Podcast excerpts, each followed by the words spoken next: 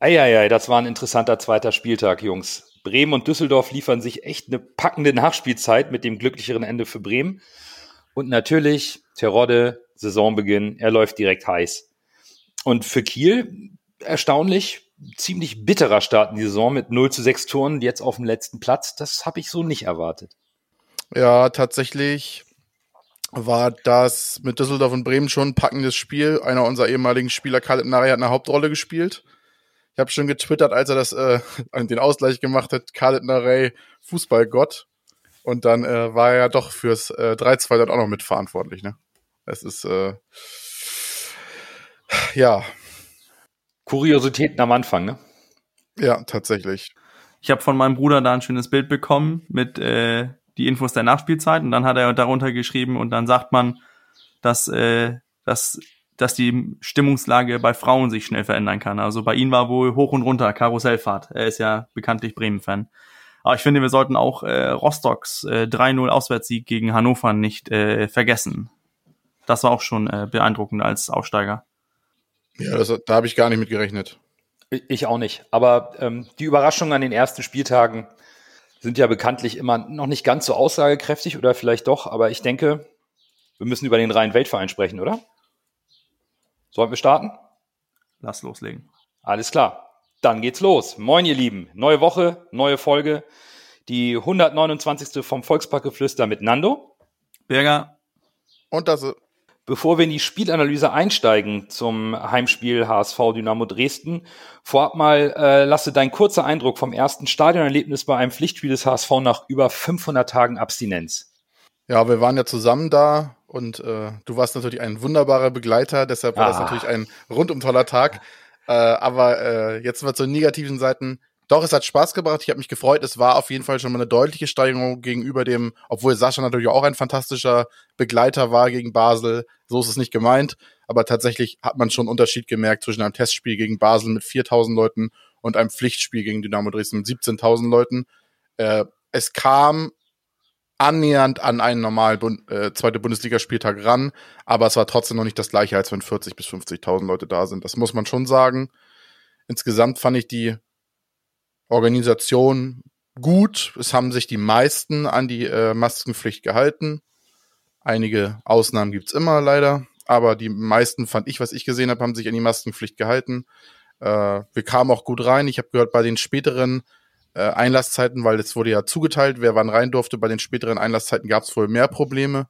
War, war okay, sag ich mal. Ja, ich denke, das, das, das muss sich einfach auch ein bisschen einruckeln, ne? So ein bisschen das, also die ganze Koordination Vielleicht muss der HSV auch mal prüfen, wie das mit Essen und Getränkeständen äh, für B- und C-Rang vielleicht noch ein bisschen entzerrt werden kann, wenn du oben auch was aufmachst. Aber in Summe natürlich ungewohnt, auch für mich, klar. Aber das Stadiongefühl, die Atmosphäre, die Gänsehaut, lasse, das, das war schon da, ne? Das, das war schon das da. War Spätestens da. als dann äh, die Anfeuerungsrufe kamen oder als äh, mein Hamburg liebe ich sehr und dann alle angefangen haben zu HSV, HSV zu rufen, da, da, da ging es schon los, ja, das stimmt. Da haben wir auch ein bisschen Gänsehaut gehabt. Genauso wie bei der Verabschiedung von Aaron Hunt, die wir hier noch äh, kurz vor unserer Analyse nicht unterschlagen wollen. Ich fand, das war großartig, dass Aaron Hunt verabschiedet wurde beim ersten Heimspiel mit tosendem Applaus, Standing Ovations und Rufen. Fand ich super schön, auch für Aaron Hunt, der sichtlich gerührt da unten auf dem Rasen stand, da, das war, das war toll. Bürger, ist das im Fernsehen auch so gut angekommen oder wurde das gar nicht gezeigt? Also ich hatte äh, erstmal äh, technische Probleme. Das heißt, ich bin erst in 30 Sekunden nach Anpfiff ins Spiel gekommen. Das mit Aaron Hunt habe ich gar nicht mitbekommen. Außer bei Twitter und, und Instagram. Gut, vielleicht gibt's ja den einen oder anderen unserer Hörerschaft, der uns da mal sagen kann, wie das im Fernsehen ankam. Aber für uns im Stadion Lasse war es, war es, glaube ich, ein richtig schöner Moment, ein gutes Warm-up vorm Spiel. Und ich glaube, dann können wir auch einsteigen in das Spiel gegen Dynamo Dresden, die ja bekanntlich als Mittabellenführer durch ihren 13-0 gegen Ingolstadt äh, bei uns zu Gast waren. Tim Walter hat sich aber davon irgendwie nicht beeinflussen lassen. Gleiche Startelf wie gegen Schalke. Und, boah, Birger, wenn wir über die erste Halbzeit sprechen, der HSV war sofort im Spiel oder wie du es letzte Woche so schön gesagt hast, direkt auf Schokoladenhöhe, oder? naja, Sch Schokoladenhöhe ist ja was Schlechtes oder gut für den Torwart, aber sonst schlecht. Ähm, ja, also ich, ähm, ich, ich kam in, in also Spiel rein, so 30 nach Kunde Anpfiff und die ersten zwei Minuten waren ja so ein paar Wackler drinne und ich habe gedacht, oh oh, das mit dem hohen Pressing von, von Dresden, da, da kommen wir nicht mit klar. Die hatten da zwei ziemlich große Chancen, wo man dachte, oh, das kann schief gehen oder wo wir das in letzter Sekunde noch gerettet haben. Und dann plötzlich hat's ähm, irgendwie gepasst und äh, nach fünf Minuten, ja, schon schon das Tor, ähm, aber wieder dieses, die ganze erste Hälfte, dieses äh, mit den offensiven Innenverteidigern, da wird, da wird Daniel Heuer Fernandes angespielt, dann verlässt der Innenverteidiger einfach seine Position. Heißt, du stehst in einer Situation, stehen Daniel Heuer Fernandes mit dem Ball, da ist Jonat, äh, nee, Sebastian Schonlau links und dann stehen vor denen erstmal drei Dresdner Stürmer und man denkt erstmal, oh, oh, das geht schief. Aber irgendwie schaffen wir es dann doch, direkt einfach weiterzuspielen. Ich glaube, dabei ging dieses Mal auf direkt auf, auf äh, Jimara. Und wir haben von da aus das Spiel gesetzt. Haben wir haben uns an drei Dresden-Spielern vorbeigespielt und Überzahl geschaffen. Das ist, es hat diese, es hat schon Vorteile, dieses Risiko. Aber man hat auch in der Anfangsphase gesehen, ähm, dass wir, wenn irgend nur ein, zwei Sekunden äh, ein bisschen zu langsam sind, dann kann es schief gehen und ein besserer Gegner als Dresden jetzt nichts äh, zu ungut, aber äh, wäre das jetzt gegen äh, Schalke oder Bremen passiert, vielleicht hätte es wohl geklingelt. Nur Dresden ist halt ein Aufsteiger, da haben wir Glück gehabt.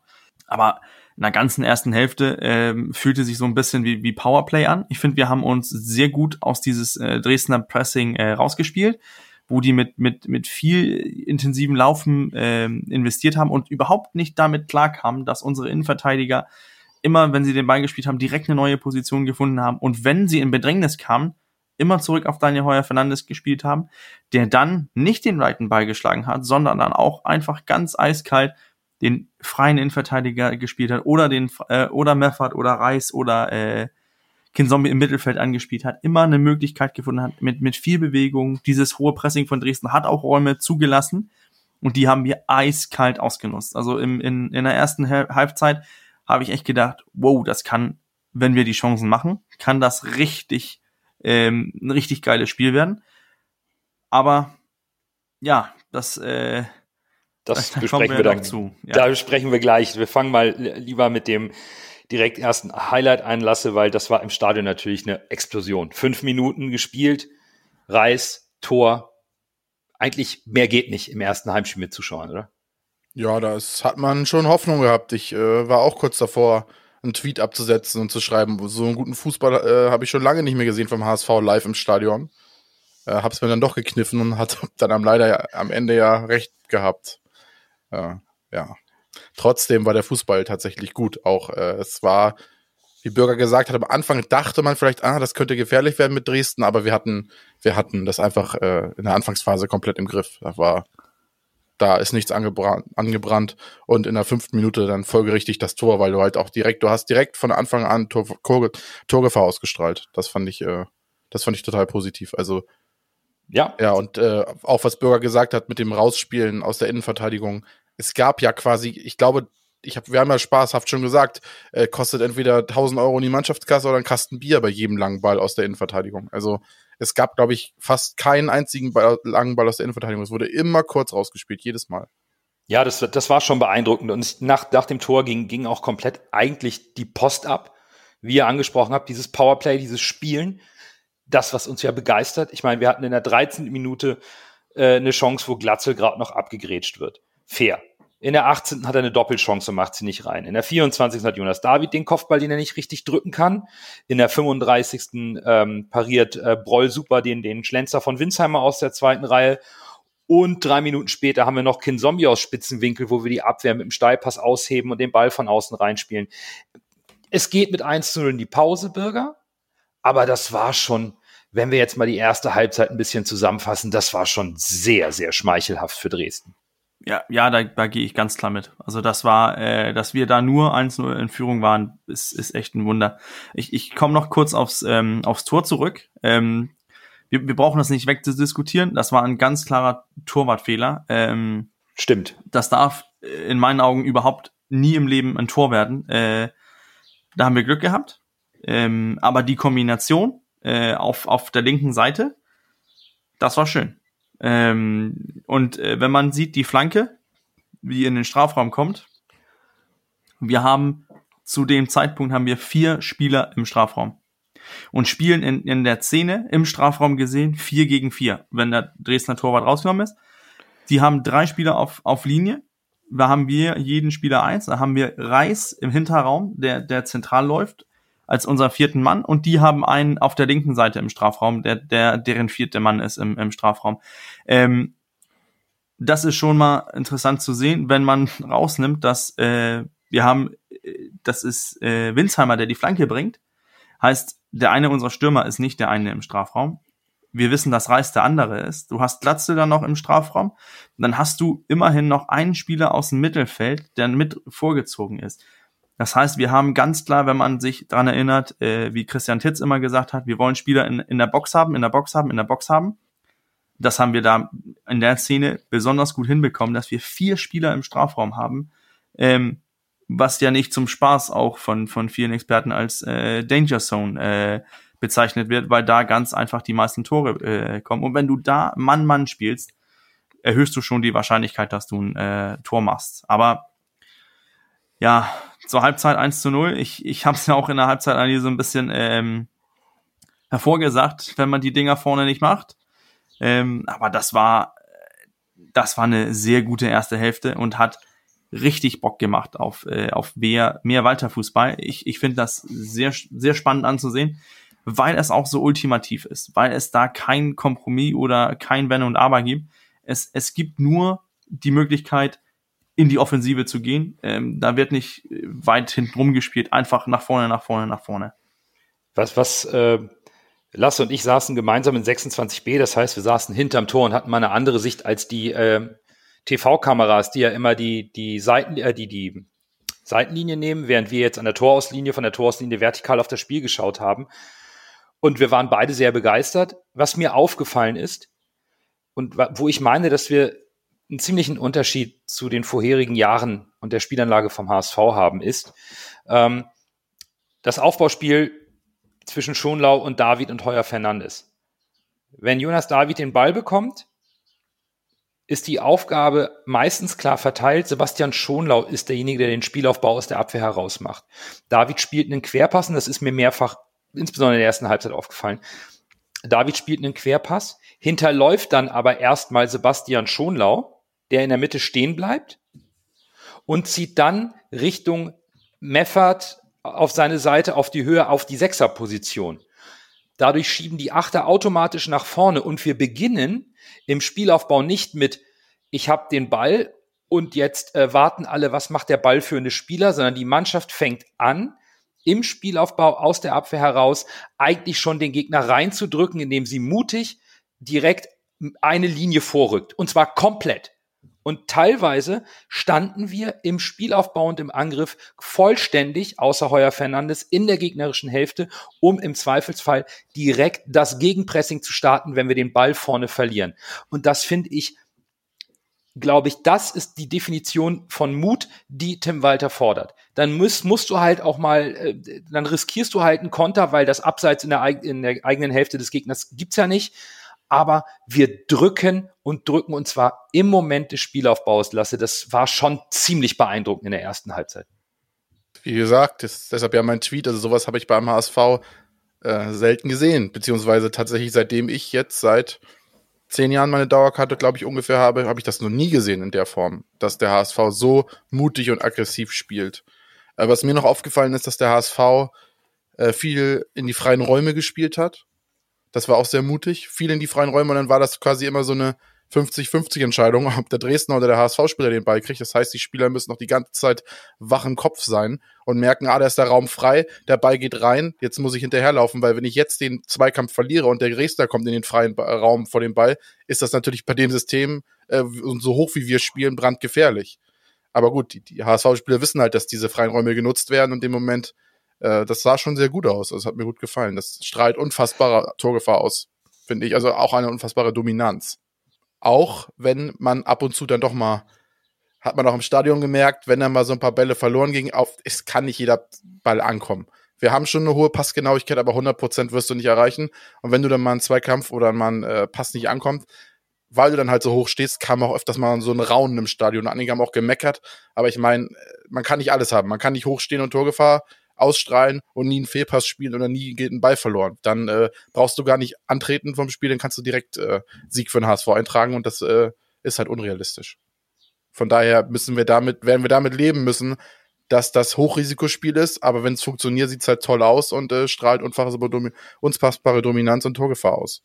Aber, aber dieses Hochrisikospiel ist ja auch damit verbunden, dass soll es zum Ballverlust kommen, wie Nando auch angesprochen hat, dann ist, dann ist unser Gegenpressing ist so unfassbar aggressiv, dass es ja. in meinen Augen ähm, den Gegner auch schwer fallen wird, äh, sich da frei und schön rauszuspielen. Heißt, es wird dieser 50-50 Ball einfach hoch und weit und versuchen mal und hoffen, dass unser Stürmer irgendwie den Ball aufläuft und, und von unserem Verteidiger wegläuft. Und ja, das wird auch in der Saison irgendwann passieren, dass er, dass die da durchstecken. Hat man auch gegen Schalke gesehen. Ich glaube, und der Gewinn, wenn unser Gegenpressing so weiterhin so aggressiv und konsequent durchgeführt wird, wie es momentan zu ist, ähm, nehme ich da gern das Risiko im Kauf. Und äh, ja, man kann Leute nicht äh, zufriedenstellen. Ich glaube, Tim Walter ist es, ähm, glaube ich, ziemlich egal, ob da ein Raunen durch Stadion geht. Er nimmt das Risiko gerne im Kauf. Ich glaube, der gewinnt lieber 3 zu 2 als 1 zu 0. Ja, das stimmt. Zumal so ganz extrem riskant, wie es immer gesagt wird, ist es aus meiner Sicht gar nicht.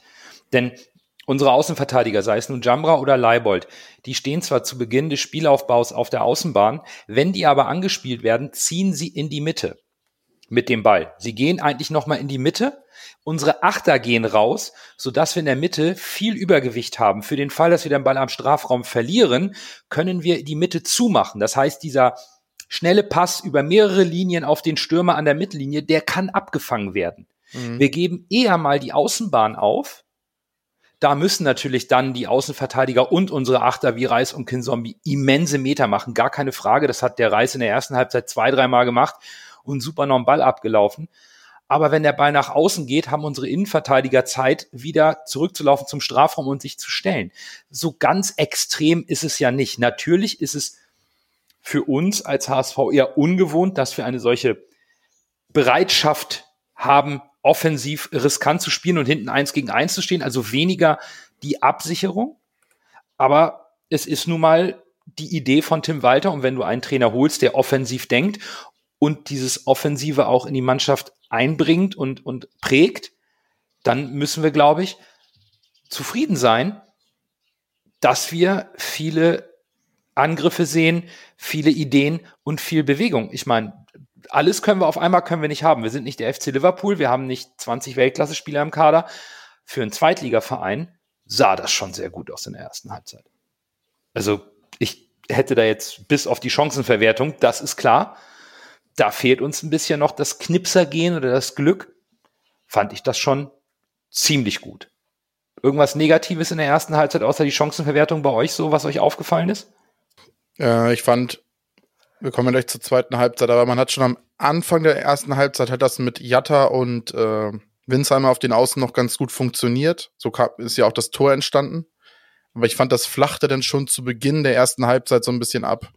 Äh, er hat ja eher am 4-3-3 gespielt, haben wir so rauserkannt. Äh, Jatta und äh, Winsheimer sehr weit außen, also nicht dieses typische Doppelspitze, wie er was also sonst sein Standardsystem war. Und das finde ich, es hat am Anfang, in der Anfangs, in den Anfangs 25 Minuten vielleicht noch ganz gut geklappt, aber das hat schon dann zu Beginn der ersten Halbzeit irgendwie ein bisschen abgeflacht, muss ich sagen. Das hat mir dann nicht mehr so gut gefallen.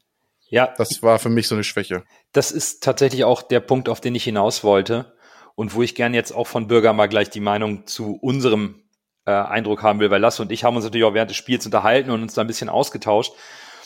Und Jatta hat auch mir ein bisschen Sorgen bereitet. Durch die viele Bewegung und, und Rochaden in dem, im Positionsspiel habe ich so ein bisschen das Gefühl, dass Jatta noch ein bisschen überfordert ist. Er weiß immer, es wirkte so, als ob er nicht weiß, ist er jetzt zweiter Stürmer, muss er jetzt zentral gehen, muss er jetzt nach außen gehen, muss er sich fallen lassen und da merkt man vielleicht dann doch, dass er nicht diese taktische Grundausbildung hat, mit der man einen solchen System oder, oder spielerische Idee oder wie auch immer, was der neue Trainer reinbringt, egal wie man es nennen will, dass er das nicht, noch nicht so schnell umsetzen kann, dass er noch ein bisschen braucht, um das zu verstehen.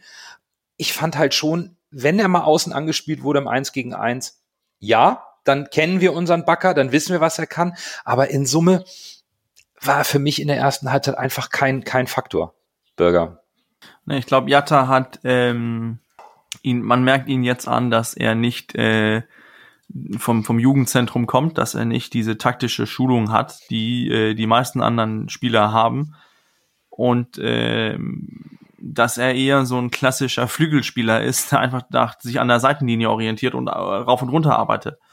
Ich, ich finde auch in, in, in dem System, wo man so flexibel und so wechselhaft spielen muss, ähm, kommt er in meinen Augen auch irgendwie ein bisschen zu kurz und man, man setzt nicht richtig seine Stärken ein. Ähm, ich glaube aber, Walter wird an ihn festhalten, weil er an Jatta glaubt. Und ich glaube, Jatta kann auch immens gefährlich werden, weil er mit dieser, mit seiner Wucht und seiner Power und seiner auch Dynamik so viel sich so viel bewegt und so viel ackert, dass auch die Gegner plötzlich irgendwann steht er frei und dann auch im, im, richtigen Raum. Denn er steht ja auch oft frei. Ähm, er ist auch zur richtigen Stelle. Er war auch äh, der letzte Mann im Strafraum, ist mir gerade eingefallen. Ähm, aber er ist äh, oftmals zum am, am, am irgendwie zum falschen Zeitpunkt am falschen Ort. Ähm, aber ich glaube, wenn das plötzlich funktioniert, funktioniert auch richtig gut, weil ich glaube, dann wird er dieser ähm, wie hieß der von, der bei äh, Kiel gespielt hat, wo er richtig äh, geknipst hat? Äh, Kingsley Schindler, kann das angehen? Schindler, ja. Schindler, Schindler ja. ja. Der spielt jetzt bei Hannover und reißt gar nichts mehr. Nee, nee, aber momentan. das ist ja auch ein Spieler, wo das hat plötzlich funktioniert, mhm. weil er diese freie, zentrale genau. Rolle bekommen hat. Vom mhm. Spielertyp ein bisschen ähnlich. Ich glaube, das, das könnte funktionieren. Ich glaube, wenn es nicht funktioniert, würde es mich nicht wundern, dass man ähm, Winsheimer in die Jatta-Rolle stellen wird und dann vielleicht äh, Kittel oder Kaufmann äh, so, so als zweite Spitze irgendwie einbauen möchte. Gut, jetzt war es auch erstmal der zweite Spieltag, ne? aber es sind ja die kleinen Auffälligkeiten, auf die man natürlich achtet bei so einer Systemumstellung. Umgestellt hat Tim Walter in der Halbzeit nicht. Ich meine, er hatte auch keinen Grund. Warum auch, ne? Fürs 1-0 bist hochdominant. Aber direkt mit der zweiten Halbzeit hat Dresden dann doch das Kommando übernommen und ich weiß nicht, Bürger, der HSV wirkt in der zweiten Halbzeit so, als ob sie doch etwas zu viel Gas in der ersten Halbzeit gegeben haben. Ein paar Körner waren irgendwie schon weg. Und Dresden hatte ein bisschen Morgenluft, ne? Weil anstelle, dass wir denen den Mannschaftsbus in die Kabine stellen mit einem 3-0 und sagen, fahrt nach Hause, hat sich erledigt, es wird nur schlimmer, liegen sie nur 1-0 hinten, kommen raus und hatten doch noch Mut.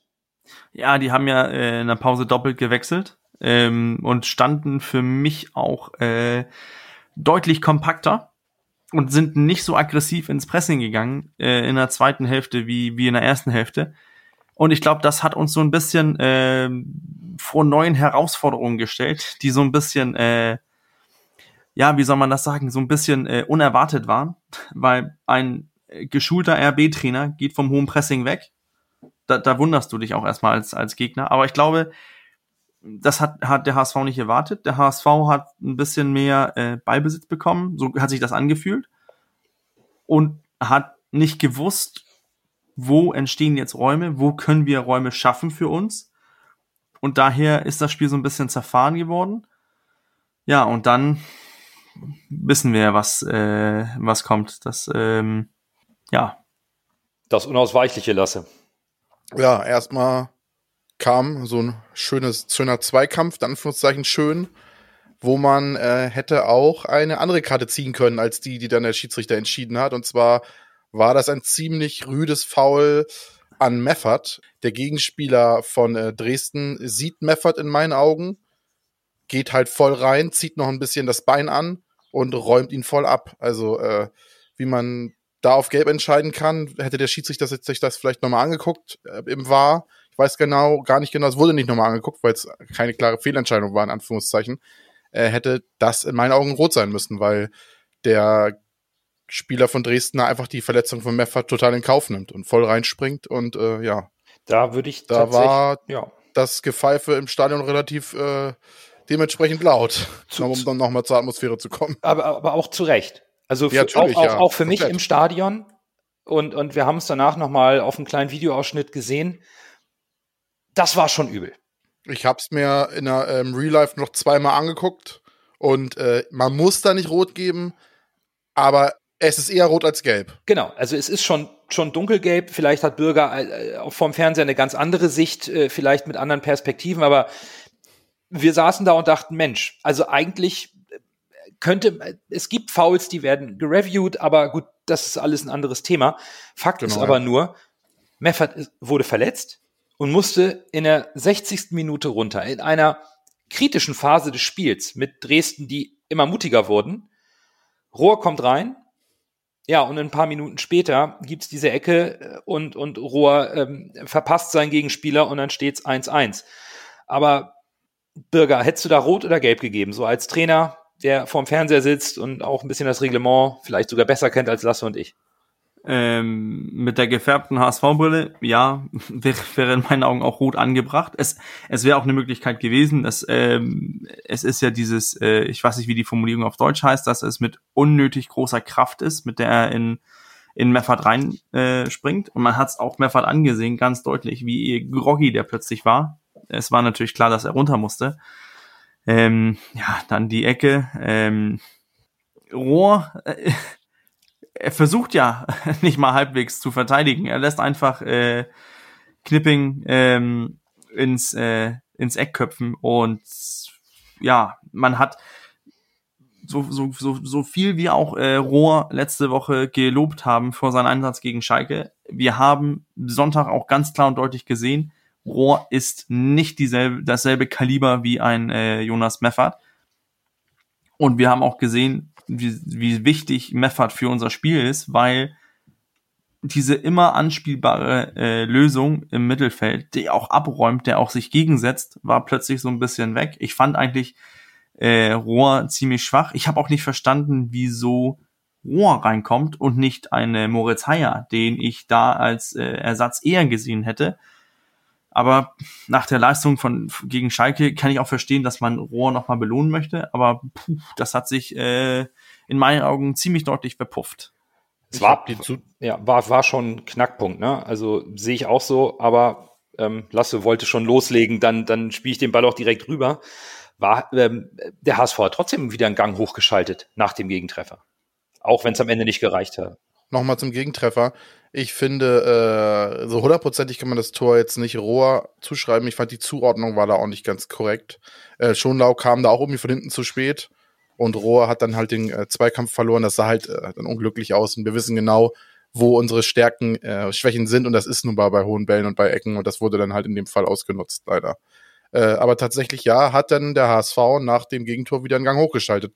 Dresden war dann mit dem 1 zu 1 zufrieden, hat wahrscheinlich gedacht, ah, jetzt nicht zu viel machen und wieder aufmachen und dann doch wieder das 2-1 kassieren, sondern die haben dann halt versucht, das 1 zu 1 äh, über die Zeit zu retten und der HSV ist wieder so ein bisschen mehr zurück ins Spiel gekommen, ja, tatsächlich. Und dann wäre es auch wieder verdient gewesen, das Spiel zu gewinnen, weil der, die Endphase wieder sehr stark war und dann wieder nur an der Chancenverwertung gescheitert ist. Wo, wobei ich schon finde, am Ende ist es ein gerechtes Unentschieden. Wir hatten in der zweiten Halbzeit, so, so mein Empfinden, noch einmal diese große Chance von Kinzombie, den, den der Keeper mit Übergreifen schön noch rausfischt, kurz vor Ende. 82. meine ich, um und bei war's. Aber ansonsten, ja, wir waren optisch überlegen, gar keine Frage. Aber so richtig zwingend wurde der HSV, glaube ich, nicht mehr so ganz in der zweiten Halbzeit. Ich glaube, da gab's bis auf den von Kinzombie, glaube ich, keinen Schuss mehr aufs Tor. Optisch klar und wir haben auch noch mal einen Gang hochgeschaltet, das finde ich auch gut. Aber in Summe hm, weiß ich nicht. Ich glaube, ähm, Dresden hat es dann am Ende mit cleveren Mitteln im Rahmen des Erlaubten und vielleicht auch ein bisschen Zeitspiel zu viel vom Schiedsrichter nicht geahndet, auch geschafft, uns ein bisschen den Rhythmus zu nehmen am Ende. Ja, das ist halt die spielerisch unterlegene Mannschaft. Da sind auch mal ein bisschen dreckige Mittel erlaubt, wobei die Mittel von Dresden in meinen Augen teilweise schon äh, äußerst dreckig waren. Wir haben danach ja nochmal mit Miguel, der war ja auch mit bei uns in der Truppe, äh, liebe Grüße an dieser Stelle gesprochen, als Schiedsrichter. Und er hat gesagt, also er hätte da als Schiedsrichter, gut, er hat jetzt natürlich auch die HSV-Brille auf, aber er fand es schon schwierig, äh, wie der, Schied, äh, der Torhüter äh, Broll da auf Zeit gespielt hat. Das war schon, der hat den Ball schon deutlich oft über 30 Sekunden in der Hand gehabt, äh, was eigentlich schon mal gelbe Karte wegen Zeitspiel hätte hervorrufen müssen. Und äh, ja, wir sehen es als HSV-Fans am Ende dann als unfair und dreckig an. Man kann es auch clever nennen, ne? Und äh, nochmal auf diesem Wege, Broll hat natürlich ein Bombenspiel gemacht, muss ich sagen. Ich habe schon bei Twitter gefragt, äh, woran das liegt, ist ja wieso meine These im Podcast, äh, dass die Auswärtstorhüter bei uns im Stadion oft über sich hinauswechseln. Mag vielleicht am Stadion liegen, mag vielleicht an der Atmosphäre liegen, ich weiß nicht, oder ob da ein Indianerfriedhof unterm, unterm Volkspark ist. Ich war keine Ahnung. Auf jeden Fall habe ich immer das Gefühl, vielleicht ist es auch nur äh, subjektiv, dass die Auswärtstorhüter bei uns oft besser sind, als sie die restlichen Spieler in der Saison sind. Kommt vielleicht auch daran, dass wir sie, dass wir ihn dann warm geschossen haben, diverse Chancen nicht reingemacht und er hält sie alle. Das gibt natürlich auch noch eine breitere Brust und bringt ihn ins Spiel rein, könnte natürlich auch ein Grund dafür sein. Aber ich fand seine Leistung schon sehr gut, muss ich mal sagen. Ja, der Broll hat das hinten super gemacht.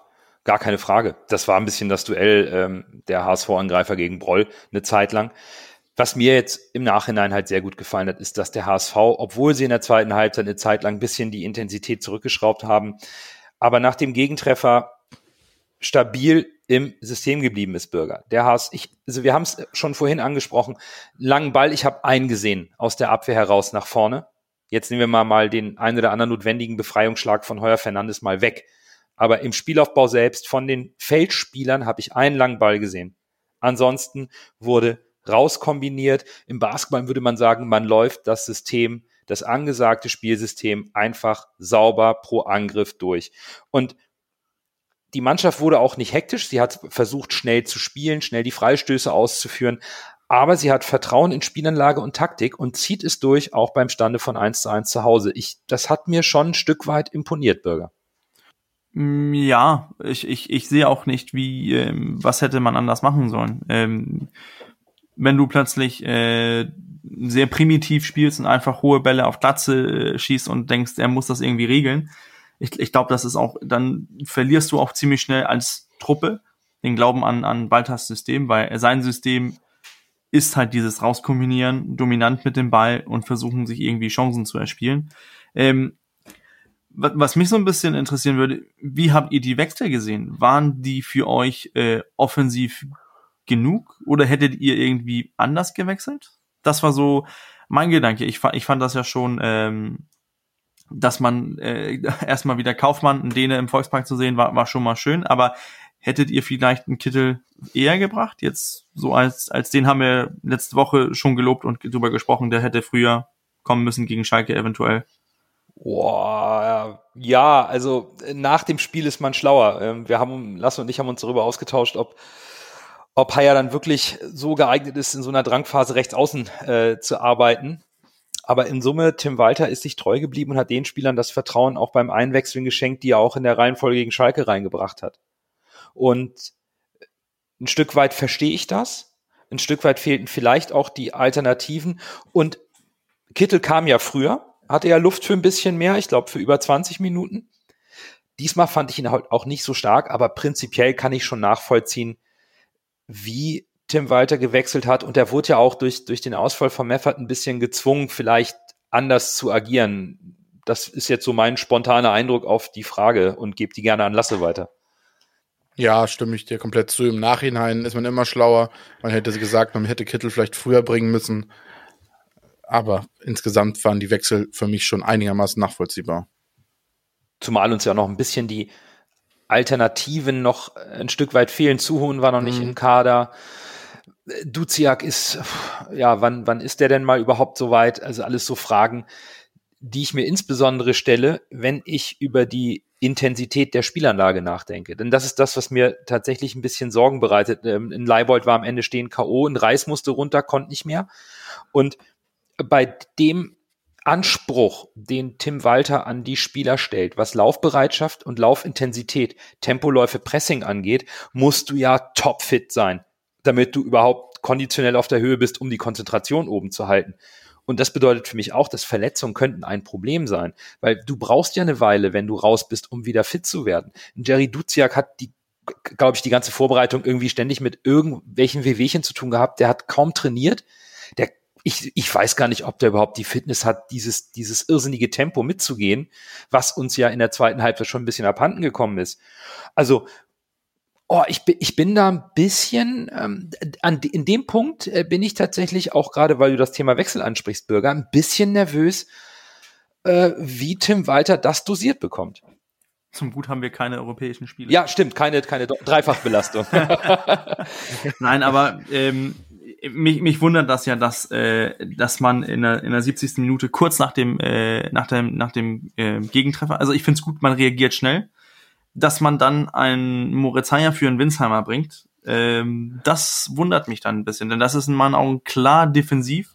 Dazu kommt dann noch ähm, Sonny Kittel für, für, für Jatta. Äh, da hast du in meinen Augen zwei Stürmer rausgenommen und zwei Mittelfeldspieler gebracht. Ich ich sehe das ein bisschen defensiv in meinen Augen und das hat mich ein bisschen zu schaffen gemacht. Ich so, wieso kommt jetzt ein Moritz Heyer rein? Den hätte ich für Meffert reingebracht, hätte das alles gut Sinn gemacht, aber für, für Winsheimer, das hat mich so ein bisschen gewundert, aber ich, ich, ich, ich sehe auch Heyer, wir haben das letzte Saison auch gesprochen, als Wegwaffe und, und jetzt spielt er plötzlich rechts außen, wenn er reingewechselt wird und das ähm, wundert mich, weil er immer noch gelernter Innenverteidiger und defensives Mittelfeld äh, beherrscht, aber ja, Walter hat bestimmt irgendeine gute Argumentation dafür gefunden. Ich in meinen Augen habe sie leider nicht gesehen, aber wie du auch angesprochen hast, Nando, was waren die Alternativen? Und dann natürlich letzte Frage noch mit der Dänenbrille. Wie fandet ihr äh, Mikkel Kaufmann so live im Stadion? Ich weiß äh, durch sein Instagram-Profil, dass da viele, viele seiner Freunde da waren, um, ihn, um das äh, Spiel zu sehen. Ja, ich fand ihn jetzt ehrlich gesagt nicht sonderlich auffällig. Also er hat sich dann so in die in die Leistung der zweiten Halbzeit eingereiht. Die letzten 20 Minuten waren ja ein Ticken besser als der Anfang der zweiten Halbzeit, aber ich fand ihn jetzt insgesamt nicht, äh, nicht sonderlich auffällig. Gut, seine, er hat natürlich eine Präsenz durch seine Größe und strahlt eine gewisse Torgefahr aus. Auch bei Ecken hofft man ja immer, ne? Er ist ja groß, vielleicht geht der Ball mal auf ihn und dann ist das Ding drinne. Aber äh, so sagen, dass ich äh, jetzt mit der Zunge geschnalzt habe, dass ich ihn hab spielen sehen, muss ich zugeben, leider nicht. Ja, das, so geht's mir auch ein bisschen. Also ich glaube, der, der Junge braucht noch ein bisschen Zeit. Ja, relativ spät gekommen und, und wir, wir sprechen ja gerade darüber, wie anspruchsvoll der Fußball ist, den Tim Walter spielen lässt. Da muss man auch Mikkel Kaufmann Zeit geben. Aber Ecken ist, ist ein gutes Thema, Lasse, weil ähm, das ist noch nix. Unsere Standardsituation, Ecken oder Freistoßflanken, das sieht noch nicht gut aus. Gerade die Ecken müssen einfach für mehr Gefahr sorgen. Bei unserem Offensivspiel so viel Druck, wie wir machen, so oft, wie wir den Gegner in Bedrängnis bringen, der versucht, Schüsse abzublocken, werden wir viele Ecken rausholen. Dafür sind mir diese Ecken zu harmlos. Da halb hoch auf dem ersten Pfosten und versuchen mit der Hacke das Ding weiterzuleiten. Wo sind die scharfen Ecken auf dem zwischen Fünfer und Elfmeter Punkt, wo wir dann mit unseren großen Kopfballstarken Spielern denn mal reinkommen? Wir machen es nicht. Ja, verstehe ich auch nicht ganz, weil äh, gegen Basel haben wir diese Ecken geschlagen und die waren wie gesagt, da war fast jede Ecke war gefährlich und war irgendwie knapp über den Pfosten oder knapp über die Latte. Verstehe ich nicht, warum die jetzt wieder so abgeflacht, die Ecken, äh, sind die Ecken. Kommt natürlich auch immer auf die Kopfballstärke der Gegner drauf an, ist klar. Aber sie kommen ja auch gar nicht richtig erst an, so dass es gefährlich werden könnte. Also, da waren auch wieder mehr kurze Ecken dabei, die dann irgendwie verpufft sind. Das war bei den Ecken ja, bei den Standards an sich ein bisschen halbgar, muss ich sagen. Das hat mir auch nicht so gut gefallen. Und nochmal, äh, was du meintest mit den Achtern, deshalb meinte ich ja, dass eventuell, wenn Onana geht, vielleicht sogar noch ein Achter kommt, weil wir müssen jetzt darauf hoffen, wenn unsere, wenn Kin Zombie und und äh, und Reis da immer 120 Prozent geben müssen jedes Spiel und dann irgendwann in der 70. Minute platt sind und nicht äh, 90 Minuten durchhalten, müssen wir hoffen, dass Duciak und Suhon möglichst äh, schnell fit werden und äh, ja auch ein bisschen Spielpraxis bekommen, damit die sich da einreihen können. Ansonsten muss da eigentlich nochmal in meinen Augen nachgebessert werden. Ja, gut, das Thema ist natürlich nochmal ganz, ganz spannend, was da noch passiert.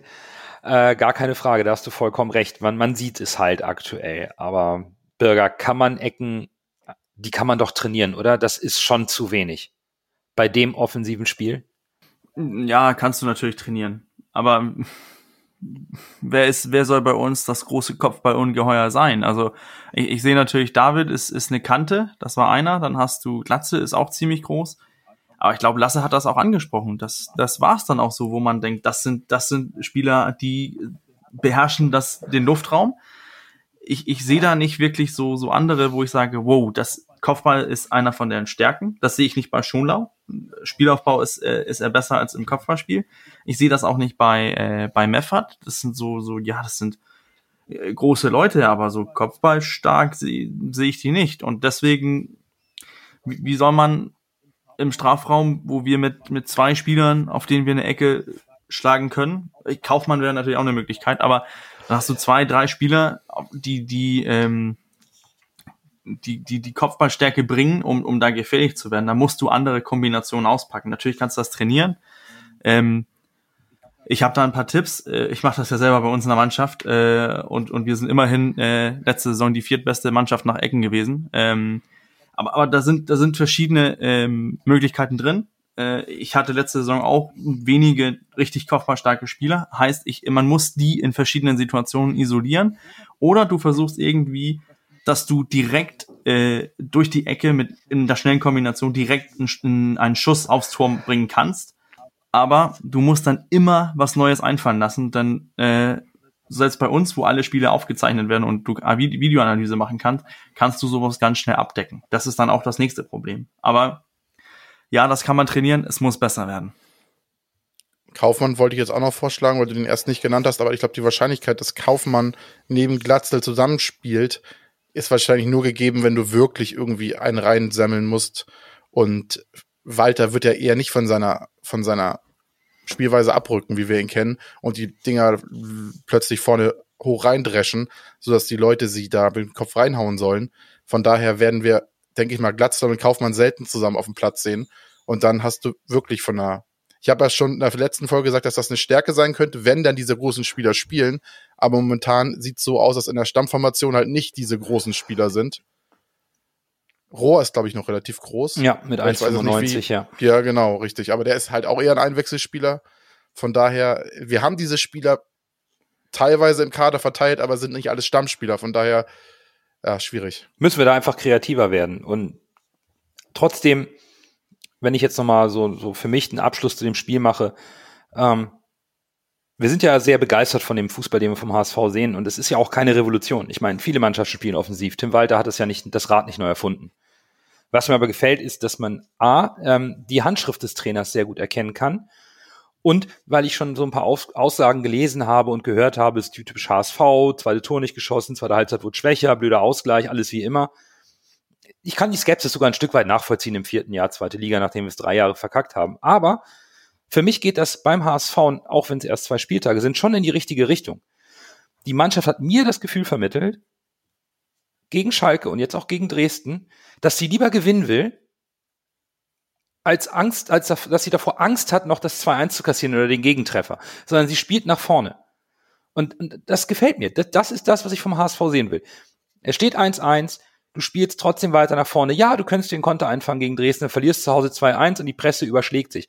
Aber die Mannschaft hat diesen Mut, den Tim Walter fordert und das ist das, was ich am Ende aus diesem Spiel für mich rausziehen würde und hoffentlich auch die Mannschaft rauszieht, dass sie auch bei Rückschlägen oder Gegentreffern den Mut behält und weiter nach vorne spielt und sich treu bleibt. Und das ist für mich ein Verdienst des Trainers und seine Handschrift.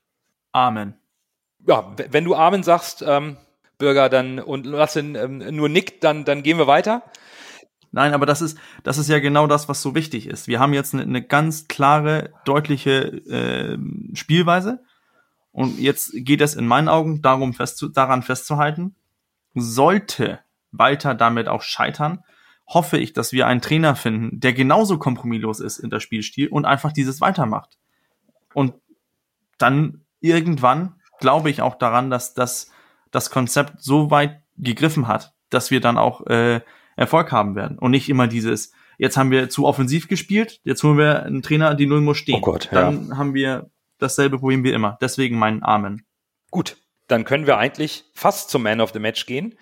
Vorher äh, hat der HSV ein Tor geschossen und einen Punkt geholt. Deshalb es gehen 60 Cent in unseren Spendentopf, der jetzt bei 2,40 Euro steht. Ihr habt ja gelesen, weil die meisten von euch einen PayPal-Account haben. Die Funktionalität des Moneypools wird abgeschafft jetzt äh, ähm, zum September, Oktober, November irgendwie. Das heißt, bevor wir den ersten Spendenaufruf machen. Aber das wird uns nicht davon abhalten, diese Spendenaktion durchzuführen. Keine Sorge.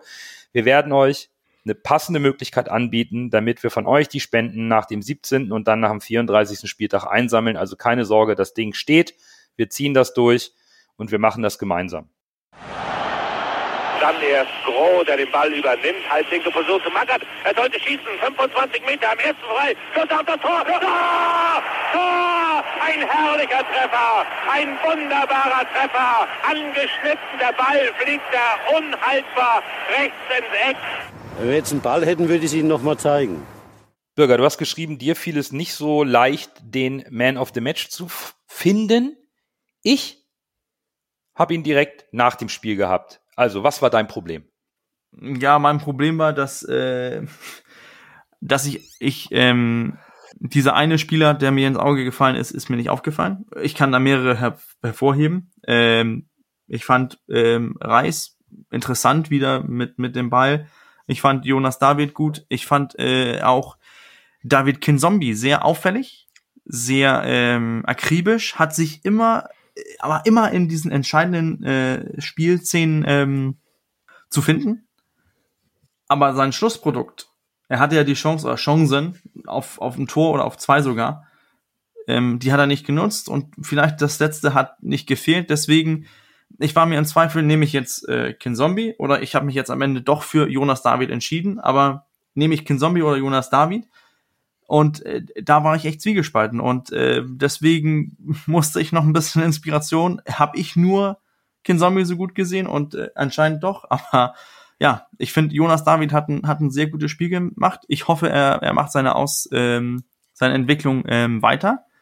Und, und so wie es jetzt angefangen ist, ähm, vermissen wir Toni Leistner oder Ambrosius? Ich, ich nicht. Ich, ich weiß nicht, ob es anderen so geht. Also, und das ist schon mal ein Kompliment an, an Jonas David, der das Vertrauen schon mal bekommen hat und das versemmelt hat. Jetzt hat er sich das wieder erarbeitet und jetzt zahlt er in meinen Augen so ein bisschen zurück. Aber dann kannst du mich doch beim nächsten Mal direkt nach dem Spiel fragen, wer der Man of the Match ist, weil meiner ist auch Jonas David. Es ist gar nicht so schwer.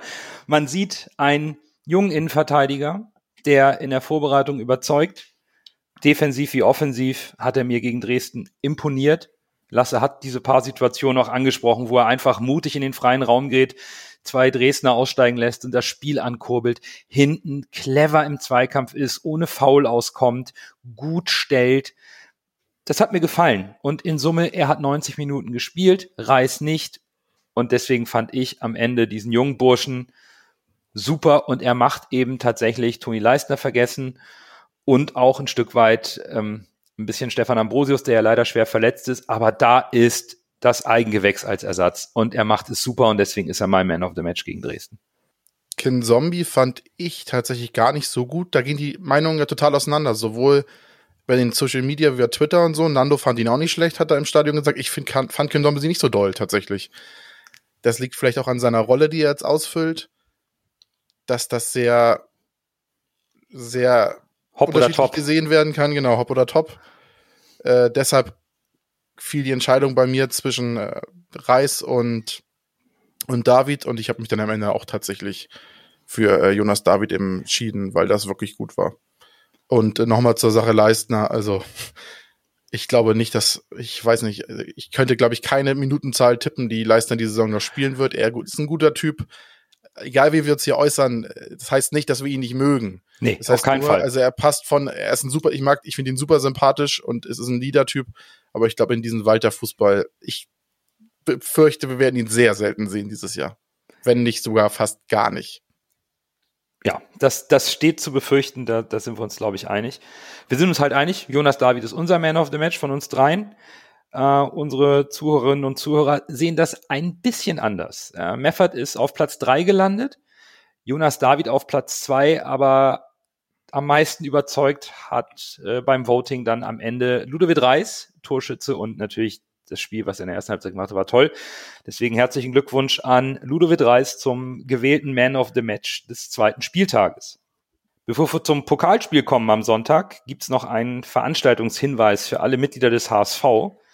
Am Samstag, den 7.8., findet die ordentliche Mitgliederversammlung im Volksparkstadion statt. Beginn ist 11 Uhr, Einlass ab 9 für die Teilnahme vor Ort an der Versammlung, wo man dann auch seine Stimme abgeben kann braucht man neben dem Mitgliedsausweis und einem Lichtbildausweis auch zwingend, wie zu erwarten, einen der folgenden Nachweise, vollständige Impfung oder Genesung, negativer PCR-Test oder eben einen Schnelltest. Neben der Wahl des Präsidiums und der Rechnungsprüfer wird es auch die Berichte der einzelnen Gremien geben, sowie einige Anträge zur Abstimmung. Schaut dazu gerne in die Einladung vom HSV rein oder auf die Internetseite hsv.hsv-ev.de, äh, da steht's auch. Da findet ihr auch die Kandidaten und Anträge. Äh, wir sollten die Versammlung nutzen, um die Punkte anzusprechen und zu diskutieren, die uns beschäftigen und uns mit den von uns gewählten Gremien konstruktiv auseinandersetzen. Außerdem freuen wir uns darauf, unter Einhaltung der Regelung auch einige von euch mal wieder persönlich zu treffen.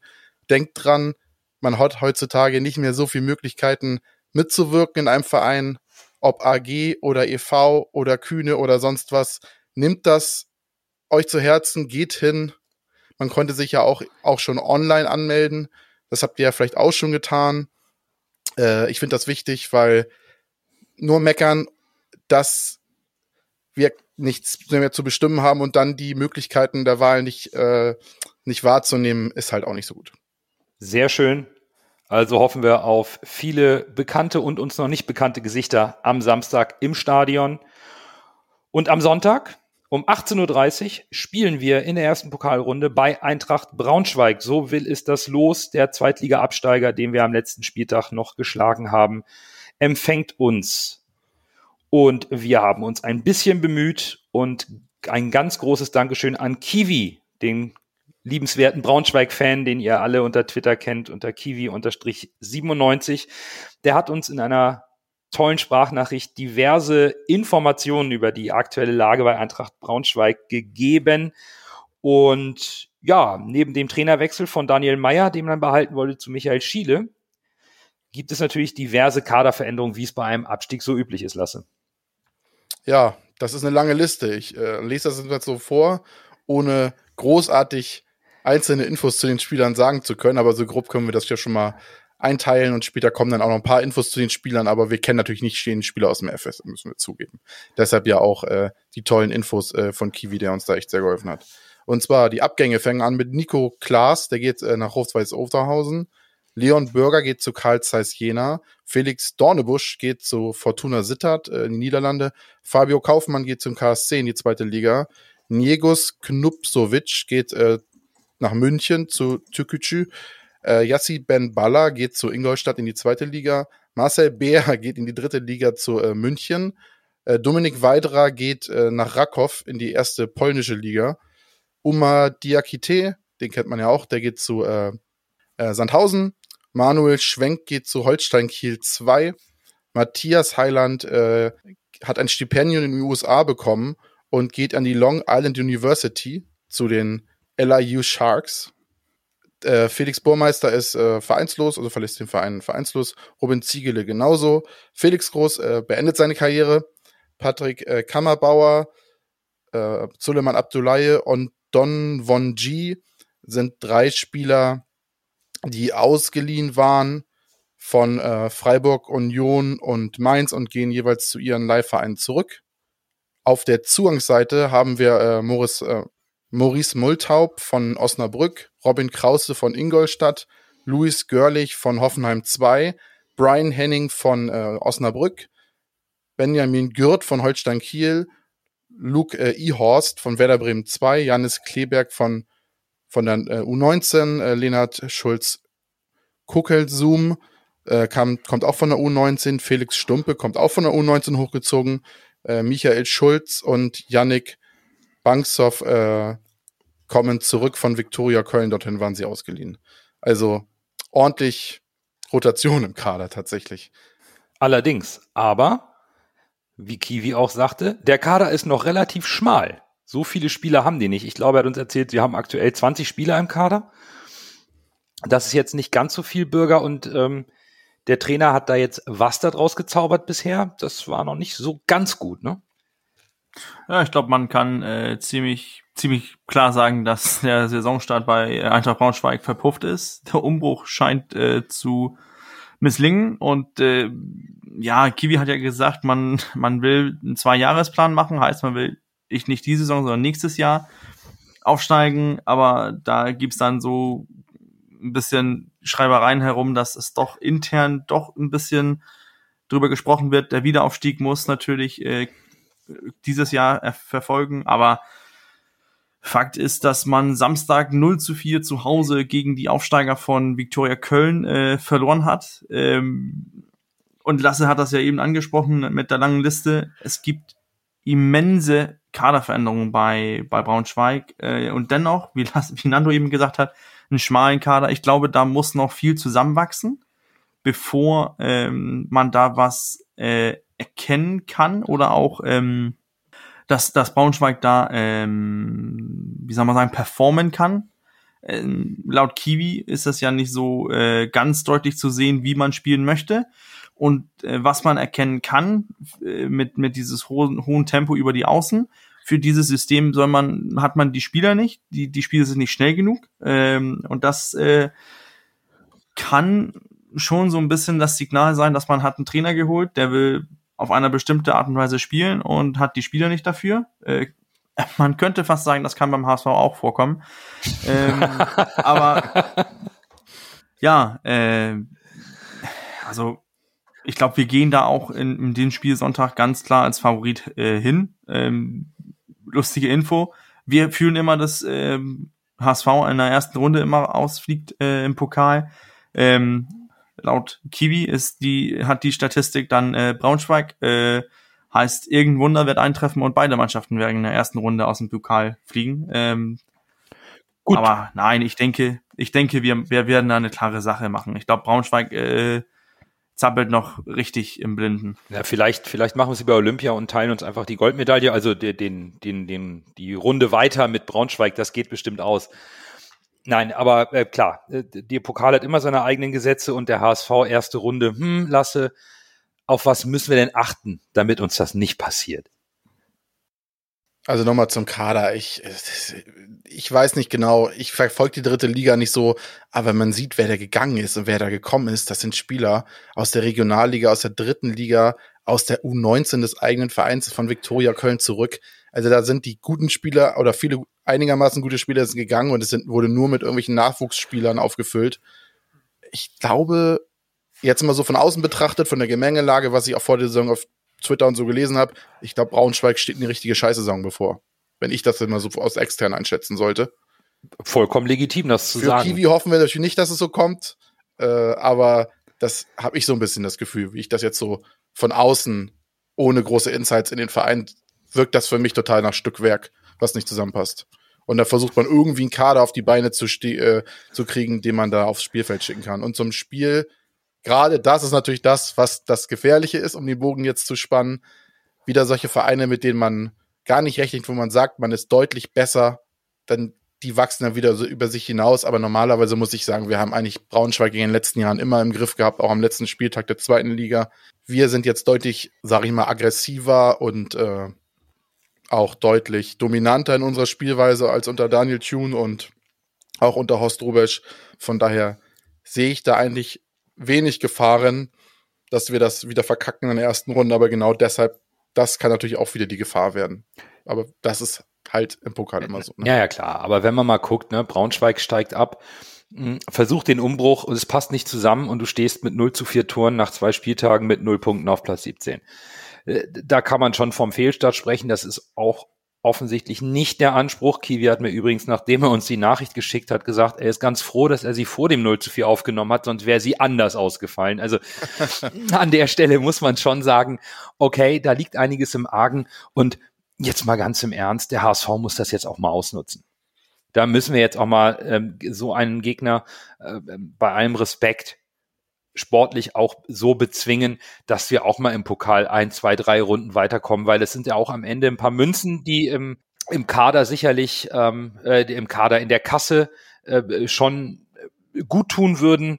Und das Einzige, wo ich beim HSV mir nicht sicher bin, ist, rotiert Walter ein bisschen oder nicht. Meffert hat ein Schleudertrauma, da wissen wir nicht, ob er spielen kann. Vielleicht sollte man ein bisschen den Spieler schonen und ihn nicht einsetzen. Ansonsten kann ich mir vorstellen, warum, warum sollte Walter was ändern? Er will die Mannschaft einspielen, er will seine Idee implementieren. Und ja, ein Sonny Kittel auf der Bank ist immer ein bisschen kritisch, weil er die Qualität hat, Stammspieler zu sein, aber er war eben auch ein paar Wochen verletzt. Wenn überhaupt, glaube ich, dass ähm, Jonas Meffert geschont wird. Bei einem Schleudertrauma sollte man jetzt nicht voreilig sein. Das ist Kopf, Nacken, Schulterverletzung. Muss nicht sein, aber ansonsten die gleiche Mannschaft, hoher Druck Und äh, pff, ja, also wenn ich jetzt tippen würde und Meffert wird nicht spielen, würde ich sagen, Haier auf die 6 und am Sonntag Abfahrt nach vorne, oder nicht?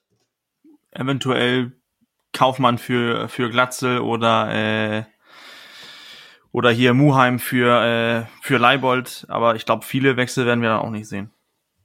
Ist vielleicht jetzt auch wieder Wunschdenken, aber er ist jetzt wieder fit. Äh, Suhon vielleicht. Ah, ja, natürlich. Ja, er muss ja wieder ja, er muss, er muss. in der Vorbereitung war wirklich gut in den Testspielen. Und da kannst du ihn nochmal auch fürs Derby vielleicht ranführen, dass er nochmal eine Alternative wird auf der Bank oder du bringst ihn in der zweiten Halbzeit. Oder Muheim könnte ich mir auch vorstellen. Aber insgesamt glaube ich auch, dass er auf die äh, Stammelf in Anführungszeichen setzen wird.